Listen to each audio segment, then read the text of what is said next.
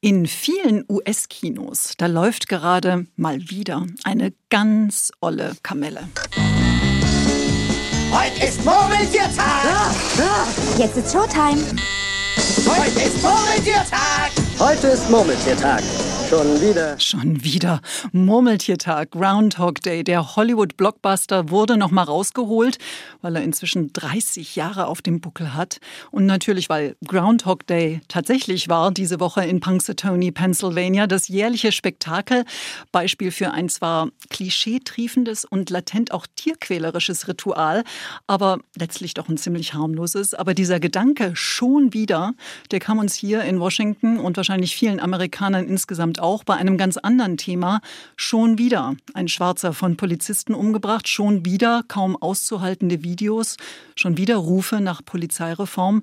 Dabei, Stichwort George Floyd, Breonna Taylor und so viele andere, hatten wir das doch gerade erst. Was ist anders an diesem Fall? Wie groß ist die Chance, dass aus diesem schon wieder das geforderte nie wieder wird? Wir reden drüber. Die Korrespondenten.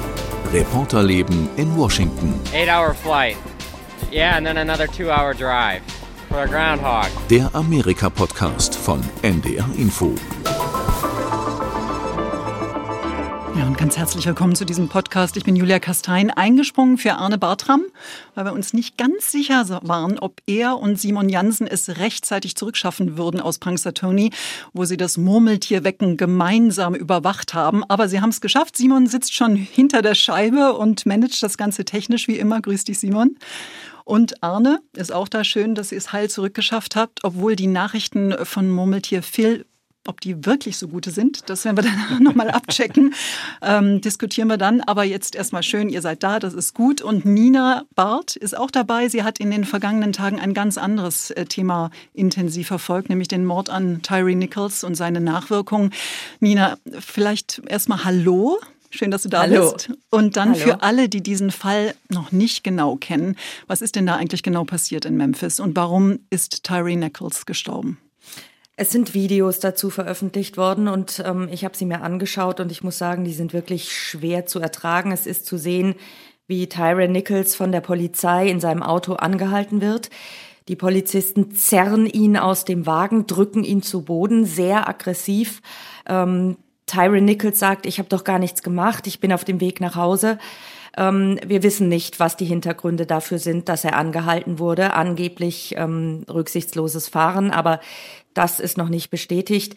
In diesem Video ähm, macht es tatsächlich den Eindruck, als ob nur einer in dieser Situation, als, als er anhält, als ob nur einer nicht aggressiv ist und das ist Tyron Nichols selbst. Er reißt sich los, rennt davon, ein Stück weiter fassen ihn die Polizisten wieder, mehrere halten ihn fest, während andere Polizisten mehrmals brutal mit ähm, Fäusten und einem Schlagstock auf ihn einschlagen. Tyron Nichols ruft nach seiner Mutter, die gar nicht weit entfernt von diesem Platz, wo sie ihn ähm, letztendlich wieder geschnappt haben, äh, wohnt. Und es ist auch zu sehen, wie ihm ein Polizist gegen den Kopf tritt, als Tyron Nichols am Boden liegt. Und diese Aufnahmen, die kommen von Körperkameras der Polizisten und einer fest installierten Kamera. Und dann, ähm, als sie letztendlich fertig sind und Tyron Nichols am Boden liegt, kommen andere Polizisten dazu und ähm, es, sie kümmern sich gar nicht um ihn. Die Polizisten ziehen ihn dann an ein Auto, lehnen ihn da an mit dem Oberkörper und äh, die Polizisten laufen rum, rauchen, ähm, machen Späßchen. Das sieht man auf diesem Video und äh, scheren sich einfach überhaupt nicht um, um ihn. Und das ist wirklich das sind sehr, sehr erschütternde Hm. Bilder. Schwer auszuhalten, das Ganze, das hast du schon gesagt. Ähm, Es hat ja auch eine Weile gedauert, bis diese Videos tatsächlich veröffentlicht wurden. Zu dem Zeitpunkt waren die mindestens fünf der beteiligten Polizisten tatsächlich auch schon ähm, entlassen, äh, sind inzwischen angeklagt worden äh, für Murder in the Second Degree, sagen die Amerikaner dazu. Für uns ist das eine Art Totschlag. Die Anwälte und die Familie durften diese Videos, ein, was heißt durften, mussten, muss man eigentlich sagen, diese Videos schon ein bisschen eher angucken. Und einer der Anwälte äh, von äh, Tyree Nichols Familie, der hat das Ganze ganz gebündelt so zusammengefasst. He was a human pinata for those police officers.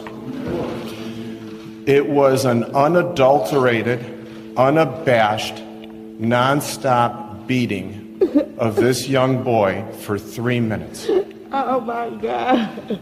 Ja, da hört man die Mutter von Tyree Nichols noch sagen, oh mein Gott, über das, was ihrem Sohn da widerfahren ist, ihrem 29-jährigen ähm, Tyree Nichols über drei Minuten ohne jede Rücksicht und völlig unverfroren totgeprügelt worden mit größtmöglicher Brutalität. Also wie auch im Fall George Floyd, an den sicher viele sicher noch erinnern, im Mai 2020. Und vieles war dann eben doch anders weil es eben nicht weiße Polizisten waren, wie im Fall George Floyd und in den meisten anderen, über die wir in den vergangenen Jahren leider berichten mussten, sondern diesmal waren es schwarze Polizisten. Und ich erinnere mich, als wir darüber gesprochen haben in der Redaktion, über dieses Thema im Team, da wollte uns das erstmal auch noch gar nicht so richtig in den Kopf ahnen. Ne? Ja, es äh, ist natürlich es sieht halt nach einer erstmal einer ganz anderen Situation aus, ne? Und ähm, hat natürlich auch die Frage aufgeworfen, ähm, nochmal, äh, vorher finde ich, hat man immer sehr viel über das Thema Rassismus gesprochen und ähm, oder zumindest in der in der deutschen Wahrnehmung. Ich bin ja erst seit Anfang des Jahres hier, habe also den, den Fall George Floyd aus der deutschen Perspektive noch mitbekommen. Und ähm, ja, jetzt hat sich das zumindest auch für mich immer mehr auch in, hin, äh, hin zu dieser allgemeinen Pol Polizeibrutalität äh, verschoben. Ja, ja wobei, ähm, ob diese beiden Themen nicht viel, doch viel enger zusammenhängen, Absolut. als man das äh, meinen könnte. Das ist genau mhm. die Frage, die auch, glaube ich, hier in der Diskussion viele umtreiben. Äh, Nina, ich weiß nicht, wie du das erlebt hast. Ja? Ja, es ist, äh, das Stichwort ist dann in diesem Fall systemischer Rassismus. Also ist äh, das Polizeisystem in den USA nicht ähm, von Grund auf rassistisch. Und da gibt es Bürgerrechtler, die sagen, das ist ein anti-schwarzes System hier die, das Polizeisystem in den USA. Die Polizeichefin von Memphis, Sarah Lynn Davis, die hat gesagt, in diesem Fall ist Rassismus off the table weil es schwarze Polizisten waren. Also es ist kein Thema. Die Anwälte der Familie sehen das anders. Und letztendlich äh, ist es natürlich die Frage, wäre Tyron Nichols ein Weißer, hätten sie ihn auch ähm, zu Tode geprügelt? Das ist eine Frage, die wir nicht beantworten können. Ich persönlich glaube eher nein, hm. aber ähm, das wissen wir nicht. Aber das, äh, der systemische Rassismus, das ist die Frage, die hier jetzt äh, sehr viele im Moment beschäftigt in den USA. Und wie jedes Thema in den USA ist eben auch dieses eins, das ungeheuer ähm, kontrovers und polarisiert äh, debattiert wird. Ähm, äh, die Meinung, dass eben tatsächlich äh, der Gedanke dahinter steckt, dass äh, weiß die Norm ist und alles, was von der Norm abweicht, vielleicht ganz schnell nicht mehr menschlich ist und nicht mehr menschlich behandelt werden muss. Das ist auch ein Gedanke, der einen schwarzen Traumatherapeuten umtreibt, den ich gehört habe bei den Kollegen von NPR PR, der heißt Reesma Menakam, kommt aus Minneapolis, also aus in der Heimatstadt, ähm, nicht aus der Heimatstadt, aus der Stadt, in der George Floyd umgebracht wurde 2020, hat auch dort die Polizeibehörden beraten, anschließend zum Thema Rassismus. Und äh, ich finde, wir sollten mal reinhören, wie er das Ganze definiert. The culture of policing is founded in the idea of, of whiteness being standard. And so black bodies end up going along with the culture of policing. And that culture of policing is not to say that the black body is human, but it is that the culture of policing is that the black body is inhuman and dangerous. Ja, also weiß ist der Standard und ganz schnell sind dann schwarze Körper nicht mehr ähm, menschlich, sondern sogar gefährlich und das internalisieren, so ist seine Diagnose dann eben auch äh, schwarze Polizisten. Arne, wenn du das so hörst, was geht dir da durch den Kopf? Ja, ich denke, es ist wie so oft wahrscheinlich ein, ähm, eine Kombination aus, aus, wirklich vielen Problemen, die, die dazukommen.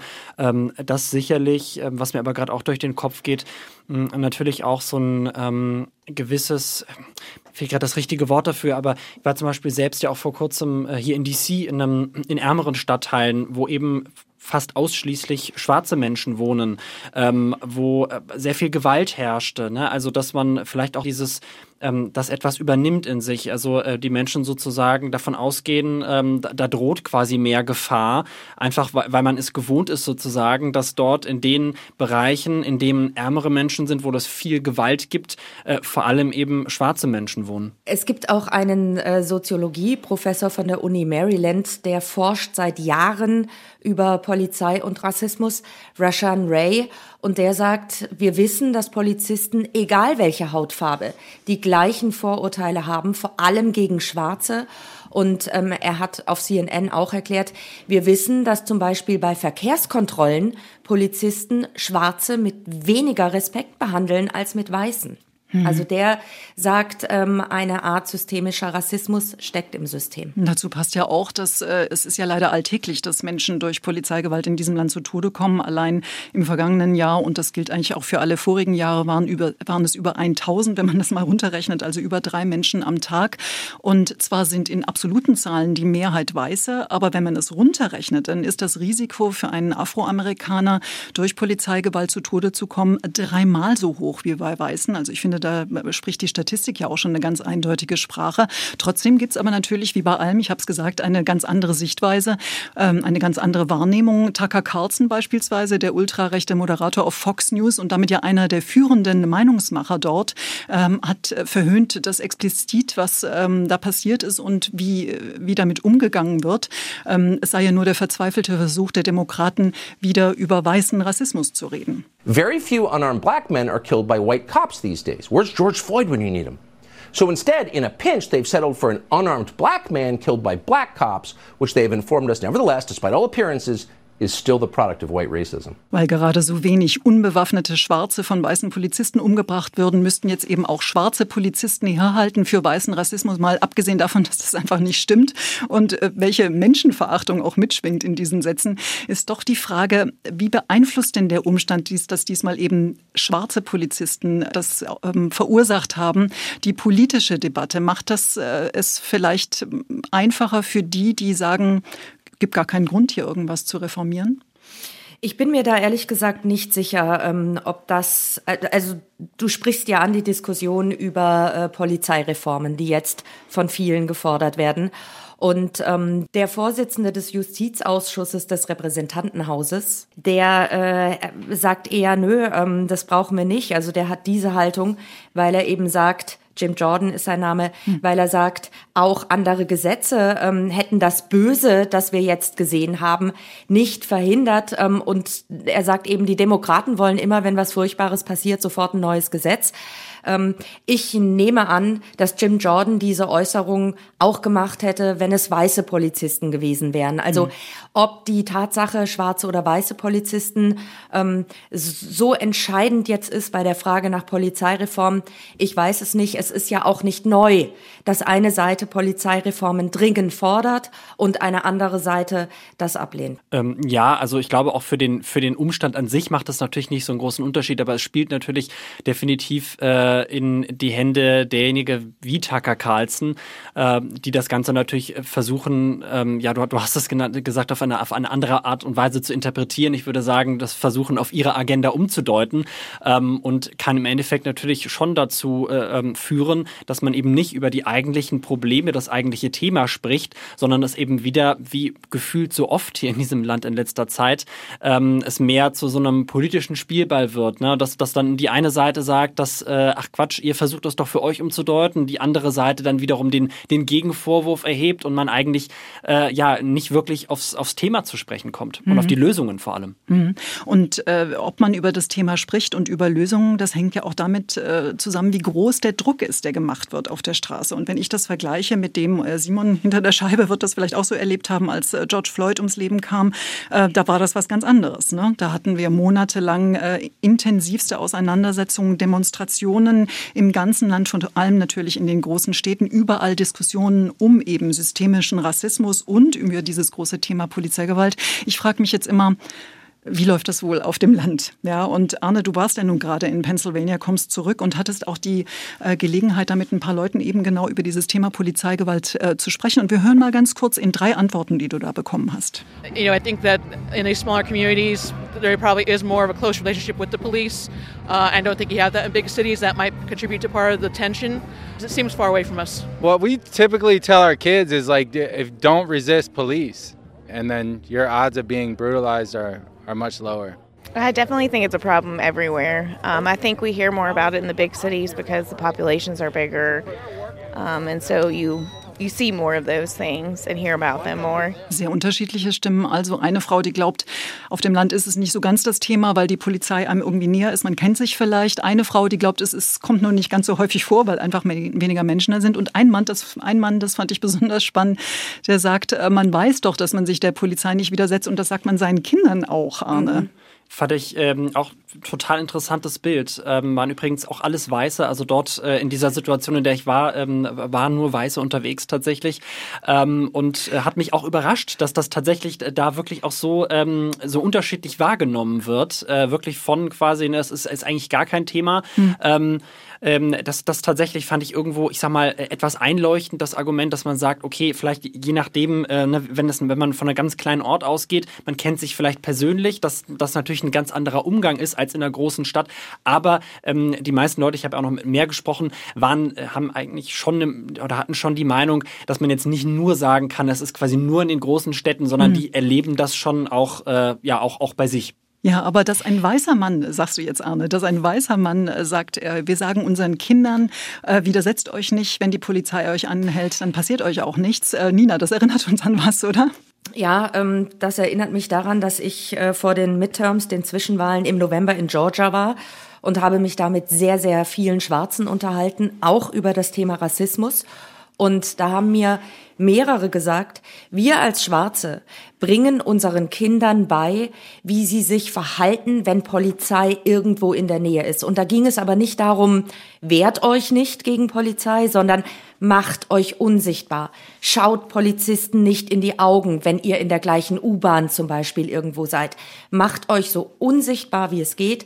Das bringen Schwarze, haben mir mehrere erzählt, wie gesagt, mhm. das bringen Schwarze ihren Kindern bei. Und die haben gesagt, Sie können sich nicht vorstellen, dass Weiße ihren Kindern das so auch beibringen müssen. Hm, das ist das, was hier so ähm, genannt wird, The Talk. Ne? Also dass äh, in schwarzen Familien mit den schon recht kleinen Kindern eben mhm. The Talk äh, abgehalten werden muss. Ja. Und äh, fast genauso klischeehaft ist eben auch dieser Satz, äh, dass viele Af Amerikaner, schwarze Amerikaner das Gefühl haben, dass ihr einziges Verbrechen war, dass sie Driving While Black begangen haben. Und in diesem Fall ging es ja auch eben um den Vorwurf des Reckless Driving. Wir wissen nicht genau, was damit gemeint ist, ob tatsächlich Tyree Nichols zu schnell gefahren ist. Äh, diese Einheit, die ihn da letztendlich gestellt und dann umgebracht hat, ähm, die war vor allen Dingen damit befasst, auch illegale Straßenrennen äh, zu verhindern. Vielleicht hatte es irgendwas damit zu tun, wissen wir alles noch nicht, wird hoffentlich in den nächsten ähm, Monaten noch aufgeklärt. Ich würde aber gerne wirklich noch mal zurück zu dieser politischen Debatte, die wir schon kurz angerissen haben. Jetzt bei der Trauerfeier von Tyree Nichols war ja auch äh, Kamala Harris dabei, die ähm, Vizepräsidentin. natürlich auch nicht von ungefähr, denn die beiden Regierungen hat ja immer wieder versprochen, dass sie eben diese Polizeireform durchsetzen durchsetzen will. Und Kamala Harris hat äh, bei ihrem Auftritt da in der Kirche in Memphis dem nochmal erheblichen Nachdruck verliehen. Hören wir auch da mal rein. And as Vice President of the United States, we demand that Congress pass the George Floyd Justice and Policing Act. Joe Biden will sign it. And we should not delay and we will not be denied. It is non negotiable. Es mag non-negotiable, nicht verhandelbar sein, aber die Frage bleibt, ob es tatsächlich dazu kommen wird. Vorher aber erstmal, Nina, was steht denn eigentlich drin in diesem äh, George Floyd Policing Act? Was soll damit geändert werden? Es sind mehrere Punkte. Ähm, es soll zum Beispiel auf Bundesebene ähm, festgelegt werden, dass Polizisten keinen Würgegriff mehr anwenden dürfen. Ähm, unter anderem sieht äh, dieses Gesetz auch vor, dass polizeiliches Fehlverhalten in einer Datenbank festgehalten wird. Polizisten sollen nicht mehr ohne Vorwarnungen Wohnungen stürmen dürfen. Also das sind äh, mehrere Punkte, die äh, dieses Gesetz umfasst. Und man muss aber sagen, dass selbst wenn dieses Gesetz schon gelten würde, ähm, diese Reform, wenn die schon stattgefunden hätte. In diesem Fall hätte sie Tyron Nichols ähm, wahrscheinlich nicht geschützt, hm. denn wir haben keinen Würgegriff zum Beispiel gesehen. Ähm, es, es Und die Bodycams, die da drin stehen, die hatten, waren auch schon im Einsatz. Hm. Genau, Bodycams hm. sollen auch vorgeschrieben werden für Polizisten. Aber genau, wie du sagst, äh, wir haben diese Bilder eben von Bodycams, von den Polizisten. Ähm, also trotzdem ist es, glaube ich, äh, für viele ein, ein, ein ganz, ganz wichtiger Punkt, dass diese Polizeireform kommt. Hm, trotzdem ist es, ich finde es immer wieder interessant. Das ist eigentlich wirklich der äh, kleinste gemeinsame Nenner und selbst der ähm, ist letztendlich an, am Streit über ein Detail gescheitert. Und dieses eine Detail wäre vielleicht tatsächlich was gewesen, was zumindest abschreckende Wirkung haben könnte in Zukunft. Da geht es nämlich darum, ob äh, Polizisten äh, künftig haftbar gemacht werden können für das, was sie da begehen. Nicht nur strafrechtlich, sondern auch zivilrechtlich. Also da reden wir dann auf einmal vom Schutz vor Immunität, was auch diese Zivilrechtsklagen angeht. Daran ist der, der George Floyd Policing Act im vorvergangenen Jahr, glaube ich, war es inzwischen schon gescheitert. Mal sehen, ähm, wie es äh, diesmal läuft. Ähm, ja, hm. was denkt ihr? also ganz ehrlich, ich äh, glaube, dass da nichts passiert. Das ist zwar äh, ziemlich frustrierend, weil die Diskussion immer wieder geführt wird. Wenn so etwas Schlimmes passiert, wird sie ausgelöst, es wird darüber diskutiert. Es gibt die Forderungen, und ich glaube trotzdem nicht, dass wir schon gar nicht in der momentanen Situation, wie der Kongress ähm, besetzt ist in den USA mit den Republikanern, die die ähm, zwar nur knappe, aber sie haben eine Mehrheit im Repräsentantenhaus. Ich kann mir nicht vorstellen, dass ähm, eine Polizeireform jetzt kommt. Ja, was soll man dazu sagen? Themenwechsel zu was Erfreulicherem vielleicht. Punxsutawney Phil und für die Überleitung jetzt erstmal Musik. Jack was made that special day, a rare day. It's Groundhog Day. Day for the trek and a trek of the fans and the fans at the show and the show at the knob, knob at the dawn and dawn for the scrolls and the scrolls and the stump and the stump for the hole, the hole to the hog and the hog from Punxsutawney. Die Serenade auf das Murmeltier Phil in Punxsutawney. Arne, wie müssen wir uns das jetzt eigentlich vorstellen? Genau wie im Film mit Bill Murray von vor 30 Jahren? Es ist wirklich das verrückteste Volksfest, was ich wirklich, was ich je erlebt habe. Also man muss sich das vorstellen, da stehen mitten in der Nacht äh, tausende Menschen äh, quasi im Nichts auf irgendeinem Feld. Mitten in der Nacht heißt wann? Vier, fünf? Ja, so irgendwie um, ja, schon ab drei. Also die ersten kommen, glaube ich, wirklich, wirklich mitten in der Nacht. Ich glaube, irgendwie die ersten Shuttlebusse quasi vom Stadtzentrum da auf das Feld, wo das ist, fahren irgendwann ab halb drei oder, oder drei, äh, stehen dann da und äh, genau, es gibt äh, unterschiedlich, es gibt dann so ein Vorprogramm, die, die Bands, die Band, die jetzt zu hören war, es gab eine junge Frau, die hat eine italienische Oper gesungen, dann äh, haben andere Texte umgedichtet, äh, Songtexte umgedichtet, dass da auch das Murmeltier hier drin vorkam. Äh, also es war, es, es war einfach sehr äh, verrückt. Ja, viel, sehr viele Leute und hast du erfahren, offenbar ja auch von sehr weit her. Eight hour flight. Yeah, and then another two hour drive. For a groundhog. Ja, for a groundhog. Und der Mann heißt auch noch Phil. Kaum zu fassen, wie das Murmeltier. Ja, genau. Aus Texas extra angereist. Ich habe auch mit anderen gesprochen, die wirklich einige Stunden da auf sich genommen haben und auch für die das wirklich so ein, ähm, manche haben gesagt, Bucketlist war. Ich habe mit einer äh, Dame gesprochen, die war über 70. Die hat ja. gesagt, sie hat irgendwie schon in äh, den 50ern oder in der Schule oder vor, vor einiger Zeit in der Schule schon irgendwie darüber, ähm, haben die irgendwie Themen darüber gesprochen und hat sich das immer jahrzehntelang vorgenommen und ist jetzt endlich quasi, hat, hat es geschafft, da hinzukommen. Also es ist wirklich Wahnsinn, was das auch in diesen Leuten ausgelöst hat. Tony Phil sehen und sterben, wobei äh, auf, seine, auf seine Vorhersage ist ja nicht so richtig verlassen, oder? Nee, also ähm, US-Forscher haben das, glaube ich, mal äh, ausgerechnet oder nachgeprüft, rund 40 Prozent. Also ich glaube, jeder Wettermann würde gefeuert werden bei uns mit dieser Trefferquote. Okay, und diesmal, äh, wir wollen kein Geheimnis drum machen, diesmal sagt er, der, der, wie war das jetzt, er hat seinen Schatten gesehen oder nicht gesehen oder wie auch immer, jedenfalls der Winter geht weiter? Oder? Ja, genau. Ja. Six more weeks of winter will come. Es, es gibt so, so einen schönen Reim, der irgendwie, äh, ich, ich habe mir nicht gemerkt, um ehrlich zu sein, aber es, es, klingt, es klingt sehr schön und äh, am Ende war dann klar, genau, er, äh, er ist wieder zurückgehopst und äh, hat sich vor seinem Schatten erschreckt und das bedeutet jetzt eben sechs weitere ah. Wochen Winter. Okay. Und äh, geht es nur mir so und vielleicht Simon, aber hat das Ganze so ein bisschen was Tierquälerisches?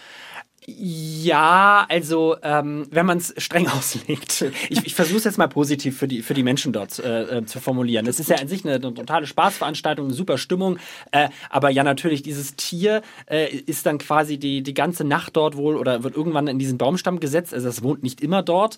Ähm, und dann ist da ja wirklich auch bei diesem Vorprogramm, ne, ist, die, es sind Bands, es wird gesungen, es gibt ein Feuerwerk, also wahnsinnig Lärm, tausende Menschen, die rumgrölen. Die meisten, weil sie auch schon ziemlich betrunken sind und äh, die ganze Zeit rufen, Phil, Phil, Phil, show us Phil und so. Äh, und dann irgendwann wird dieses, dieses Tier, dann, da klopft einmal mit dem Stock da dran und zieht das raus. Und ich denke mir, um Gottes Willen, wenn ich jetzt hier irgendwie morgens um 6 Uhr aufwachen würde, weil jemand an meine Tür klopft und mich aus dem Bett zerrt, wäre ich jetzt auch nicht so wirklich begeistert, um es mal vorsichtig zu formulieren, ja. Und eigentlich das Allerschönste ist, äh, wenn ich das deiner Berichterstattung richtig entnommen habe, die Deutschen sind schuld. Ja, genau. Also das wird dort auch von, von allen dort erzählt, dass angeblich deutsche Einwanderer diese Tradition nach Pennsylvania mitgebracht hätten, weil man wohl äh, an äh, Marie Lichtmess, was ja wohl auch auf diesen Tag fällt, ähm, in Deutschland früher einen äh, Igel, glaube ich, irgendwie hervorgeholt hat, um dann auch das Wetter vorherzusagen. Und weil es wohl hier dann keine Igel gab, man keinen Igel gefunden hat, äh, die, die Siedler haben sie dann einfach irgendein Tierchen genommen, was so annähernd ähnlich aussieht, wo ich auch frage, okay, ein Murmeltier und, und ein Igel, naja, oh, mit sehr viel Fantasie und vielleicht. Bier. Ja, hm? genau, wollte ich auch gerade sagen, ne, nach dem äh, 12. oder 13. Äh, Wein äh, kommt das vielleicht hin und genau, und dann ist diese Tradition entstanden und da sind sie auch alle wirklich sehr, sehr stolz drauf. Okay, also ich kannte diese Tradition nicht, aber Sie vielleicht, liebe Hörerinnen oder Hörer. Und wenn das so ist, dann können Sie uns gerne eine E-Mail schreiben. Washington.ndr.de, war das richtig? Genau, also wenn Sie es auflösen können, was es mit, diesem, äh, mit dieser uralten deutschen Tradition auf sich hat, dann würden wir uns freuen hier, sind, wären dann präpariert fürs nächste Jahr. Ähm, Nina, willst du da mal hinfahren? Ich würde mir das total gerne anschauen. Was ich übrigens, was ich übrigens nicht wusste, ist, äh, dass der Film dort gar nicht gedreht wurde. Ich habe immer gedacht, das ist der Ort, wo mhm. und täglich grüßt das Murmeltier tatsächlich herkommt. Aber ist ja gar nicht, oder? Nee, es hat auch überhaupt nichts damit zu tun. Es sieht auch komplett anders aus. Und das war auch ähm, in den Gesprächen, die ich mit den Radiosendern vorab quasi hatte, wurde auch ganz oft gefragt, Herr Bartram, fühlen Sie sich jetzt wie, äh, wie Bill Murray im, im Film? Und ich so, naja, es sieht hier ganz anders aus. es, äh, also es ist an einem ganz anderen Ort und äh, von daher im Moment eher nein. Und du musstest auch nicht immer in eine eisige Pfütze stapfen. Nein, und äh, ich habe diesen Tag auch bis jetzt nur einmal erlebt. Aber mal gucken, ich glaube, er ist ja immer um 6 Uhr morgens ist er ja aufgewacht, ist der, hat der Wecker geklingelt. Von daher werde ich äh, morgen früh um 6.01 Uhr äh, ganz genau gucken. Okay, dann wissen wir, ob alles gut gegangen ist diesmal. Vielen Dank. Wir sind nämlich, glaube ich, schon am Ende gelandet von dieser Ausgabe unseres Podcasts. Arne Bartram. Ab kommender Woche dann wieder, wo er hingehört, in den Stuhl des Hosts. Und äh, Nina Barth muss jetzt noch den Spätdienst absolvieren, aber das macht sie mit links. Danke. Schön, dass du dabei warst auch. Gerne.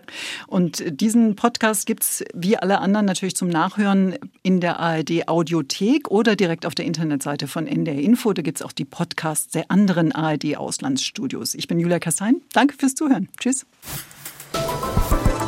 Die Korrespondenten. Reporterleben in Washington. Der Amerika-Podcast von NDR Info. Hallo, ich bin Antonius Kempmann und ich erzähle in dem Podcast Schlomo, der Goldschmied und der Nazi, diese unglaubliche Geschichte. Zwei Männer wollen 30 Jahre lang ihrer Vergangenheit entkommen und stehen sich plötzlich am anderen Ende der Welt gegenüber. Every death camp has a monster. Gustav Wagner Sobibor, Gustav Wagner. und der jüdische Goldschmied Stanislav Schmeißner, genannt Schlomo. Das Wiedersehen findet 1978 in einem Polizeigebäude in Sao Paulo in Brasilien statt. Ein gutes Jahr nach dem Wiedersehen, Ende der 70er Jahre in Brasilien, ist der Nazi tot. Kein Gericht hat das entschieden. Wagner hat sich selbst gerichtet, mit einem Messer. Selbstmord, sagt die Polizei. Mein Kollege Martin Kaul und ich haben jahrelang recherchiert. Und das Ergebnis hört ihr hier. Schlomo. Der Goldschmied und der Nazi ist ein Podcast von NDR und WDR zusammen mit Studio J. Alle Folgen gibt es in der ARD Audiothek.